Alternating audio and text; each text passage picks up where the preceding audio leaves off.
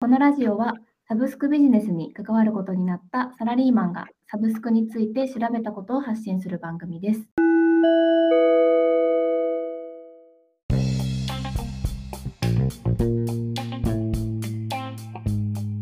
え本日はアメリカ発のランニングアプリストラバを取り上げます。近年、ランニングやサイクリングなどの走行データをアプリで記録し、SNS で共有する楽しみ方が広がっています。契約が米国発のストラバになります。えーコロナ禍でバーチャルマラソンが浸透するなど、その流れは加速しています。でこのストラバの利用者は全世界で約9500万人に達していて、アジアで最も重要な市場と位置づけます。日本でも本格参入した、え2018年夏からユーザー数が2.7倍に拡大するなど急成長を遂げています。で売上の9割を占めているのがサブスクリプションになります。2020年の5月に無料だった機能の一部を有料化して、え日本では月額800円、え年間契約では月525円で利用できるということになります。なるほど。バーチャルマラソンって何ですか？確かバーチャルマラソンは、あのトレッドミルっていうんだっけ？バーチャルームランナーとかって呼んでたあよあー、はいはいはいはい。ね。その上で走ったやつを、えっ、と、で走る感じかな。ああ、なんか走行距離で、なんかこう移動した風になる。そうそうそうそうそうそう。えで、ま今日ストラバの話なんだけど、はい。えーと今そういう、例えばこう、僕はこのストラバも使ってるし、あと、Zwift っていうバーチャルサイクリングみたいなアプリがあるんだけど、えーまあそれと組み合わせたりするして、こう、まあ、なんていうの、フィットネスを楽しんでる人が、もともといたんだけど、コロナになってめっちゃ増えたんだよね。ー、うーん。なので、そのトレッドミルで走ってて、でそれってまあ今もう IoT 機器になってて、距離だとかがこう、計測れるんだよね、走った距離。で、その時つまんないから、その Zwift っていうのだと、その仮想の空間を走ってる画面が出るんだよね。いろんなコースが出て。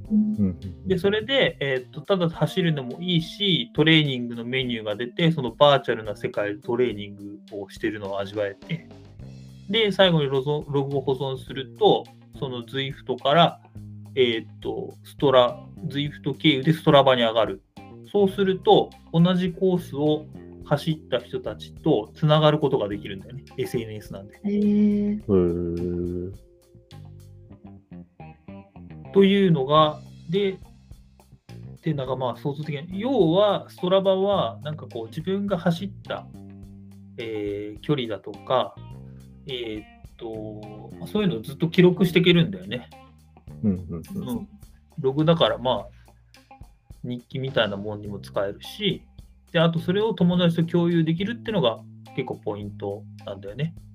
うーんあの無料の時代から、なんだろうな、もう何年も使ってるんだよな、結構昔から。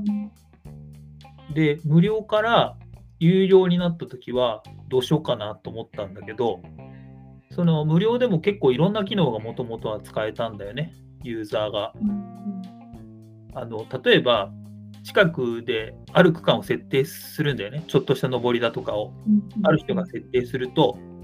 そこを一番に駆け上がった人がとかを表示されるのよ。タイム、へ誰だとか。そその人を仮想的仮想のこうライバルに見立てて、違う時間どこでも、その知らない人と競争してたりとかっていうのがまあ楽しかったり、KOM とか。でもそこをこうプロなんかが、例えばこの前の東京オリンピックの時に走ってると、もうストラバユーザーとかは、今プロもストラバに上げるから、えーあのプロで金メダル取ったこのカラパスっていう選手がいるんだけど、カラパスは何何分でここ登ったんだよみたいな。速そそうそうそう。で、自転車はそのパーメーターって言って、自分が漕いでるパーも拾えるのね。うんうんうん業界的に IoT 機器になってて。うで、それをヘッドマウントとかって呼んでるんだけど、その GPS が入ってるサイクルコンピューターで記録するのね。この場所で自分はどれだけパワー出して漕いでたのかっていうのも分かるのね。で、それがまたストラバを通じて共有されると、ああ、あの人はこれぐらいの力で出して登ってると、これぐらいのタイムなんだとか、で、逆にあの人はこれぐらいの今体重だなとかも分かっちゃうわけだ。なんかそれ、それってあれ、そのペダルの重さとかにあの反映されていくんですか？ペダルの重さというか、パワーメーターってまた別の機械をつけなきゃいけないんだけど、はい。それをつけると自分が今漕いでいるパワーが分かる。要は推進力に変えれた分の力が分かる。ワワットで分かるのね。うーん。うん。そうそう。まあそんなことがあったから、そういうのがストラバだと、例えば今までも、あの、ガーミンとかっていうキーがまあ有名ですと。今、スマートウォッチとかでもまあ有名だと思うんだけど、ガーミンでもその走ってる距離だとか、移動速度だとか、いろんなロゴが通せるんだけど、ガーミンはガーミンコネクトっていうプラットフォームに上げるんだよね。うんうんうんだからガーミンユーザーではつながれるんだけど、まあ、そのみんなガーミンの機械使ってるわけじゃないから、ガーミン経由でまたストラバに上げることもできたりするんだよね。うーん。で、なので、その要はメーカーを超えてつながれる、そういうプラットフォームになってるんだよね。SNS になってるのがストラバの大きな特徴ですと。うーん。で、そのいろいろそのアクティビティをみんながこう共有して継続させる仕掛けっていうのが、さっき言ったような、えーとまあ、セグメントっていうのがあって、そこで自分がどれ何番だとか、あとはその有料化してつ、えーとね、追加された機能で、ローカルレジェンドって機能があって、ある区間をこの人は毎日走ってるだとかわかるわけ。要スピードが速くなくても、ここの区間の主みたいな人がわかるわけだ。なるほど。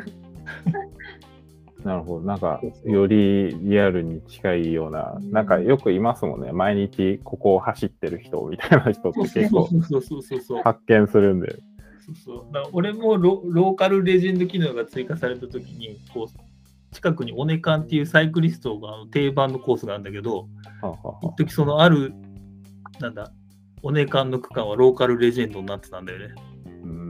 ちょっと自己満みたいなねすごい。とうとうとうでしかもその、えー、と月額だと800円で年間契約すると525円で、ほとんどの人が多分年間契約してるのかな、ね、友達も初めに有料化されたときに、さっき言ったその一番面白かったそのセグメントっていうか、あのこの区間でどれぐらいの順位だとか、人のタイムだとかが分かるって機能が有料じゃないと見れなくなったんだよね。うん。で初めの数ヶ月はまあちょっとそれでもなんかもうモチベーションがなくなってたからいいんだけど、モチベーションが上がってくるとやっぱそれが見えると見えないで全然違うんだよね。それって過去の自分のタイムも見れるのね、ずっと。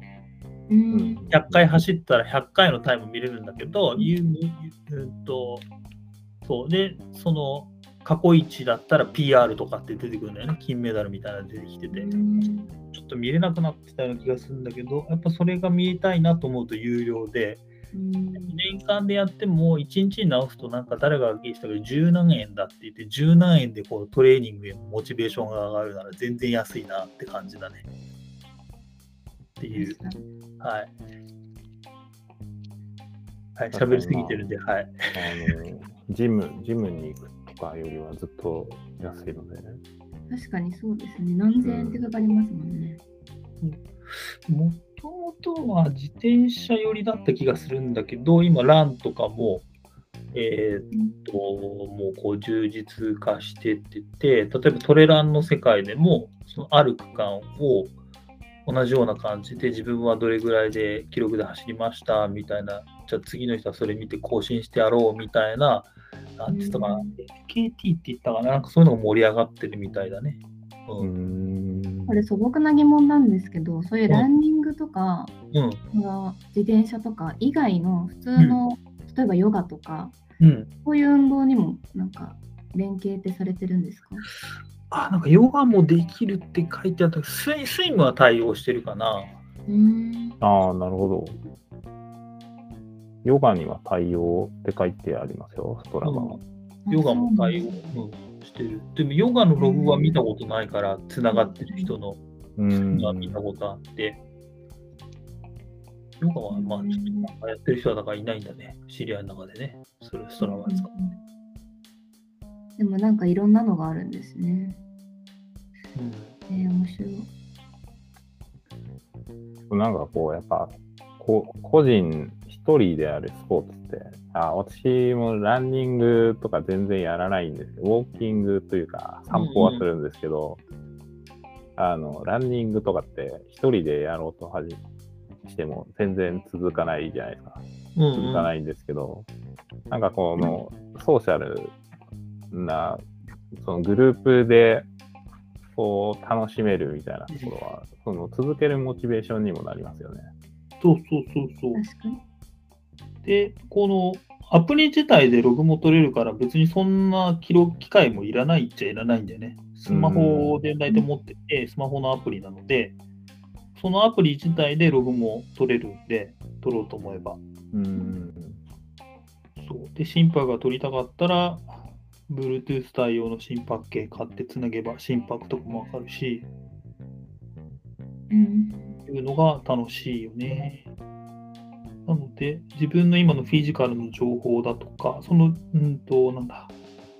自転車のログ自体は、だからさっき言ったメーカーのサイトに一旦上げて、さらに僕もストラバに上げてるんだけれども、その他の例えば体重だとかっていう情報だとか、例えば睡眠だとか、睡眠情報を結びつけたり、全部の情報を結びつけたかったら、ストラバの方がいいなっていう感じかな。うんあとは自分の疲労感だとかもその有料だとな分かるんだよね。へうんうんーうんうん。トレーニングを積み重ねていくいくと、そのベースがあって、どこまでこう、まあ、持久系、エンデュランス系のスポーツなので、どこまで自分が今積み上がっていってるかっていうのが分かってて、イベント出るときは、その今日のフィットネスっていうところがあるんだけど、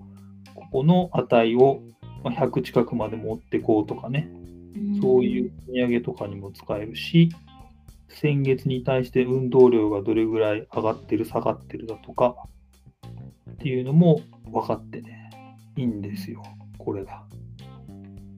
なんかこの大会とか開かないんですかね。ん？マラマラソン大会。的なの。マラソン大会？このストラバの、ストラバの中でっていうのは違う。あ、と、それが多分、だから、その、さっき言ったセグメントとかうん。で、多分、そのコミュニティでそういうことをやってる遊びあでトレランとかだと、その、えっ、と、FKT っていうのがその遊びになってるんだな、トレランで。うん。コロナで大会とかが中止になっちゃったんで、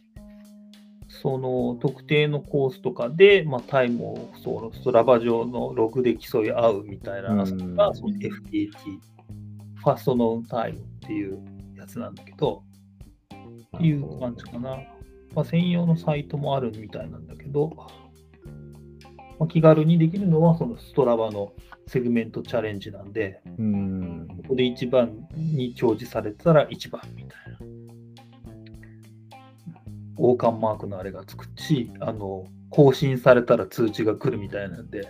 あーあー、そうなんですね。そうそう。えー俺はさす1番になれるほどの足がないから 1番になったことはないけど、よくてトップ10だなみたいなね。マイナーなセグメントでね。いやもうこうコロナ禍でこう、ま、運動量が減って、うん運動する時間も減ったんですけど、まあこういうサービス、その、が、こう、なんかみんなでこう楽しめるっていうところがあの広がっていくと、なんか在家でも、家でもとか、まあ近所でも、こう運動する機会になるといいなとうん思いますね。いいよね俺はちょっとあのリアルで会った人としか、まあ、つながらないタイプなんであれなんだけど、これでつながる人とかも多分いると思うね、実際に。うん。コミュニティも確か作れると思うので、うん誰かがコミュニティを作って、そこに入っていくと、なんか、まあ、通知とか来るんじゃないかな。そこはちょっとこの、なんだ、人見知りなんで活用してませんが。こう SNS 的な側面もあるんですね。そうそうそうそうそうそう。で、実際なんか、あの、例えばこう一緒に走らない人と途中で一緒に走った後には、あの、その人もストラバユーザーだったら、あの、こう、この人と一緒に走りましたかって出てくるのよ。ログに重なって。で、そこでこう、フォローするだとか、じゃあフォローしてもらうとつながるんだよね。えーうん、で、そこで今日はこう、後ろについてすいません。すごく助かりました。ありがとうございます。とか言って送ると、向こうから帰ってきたりするんだよね。おーそうなんですね。皇居の周りで走ったら、すごい人とつながりそうです。そうそう、つながる、つながる、つながる。ああ、そうなんですね。その い自転車のイベントに出て、一緒にこう途中でこう、一緒にゴールまで行きましょうみたいな走った人へがログ上げると、最後出てきて、いや、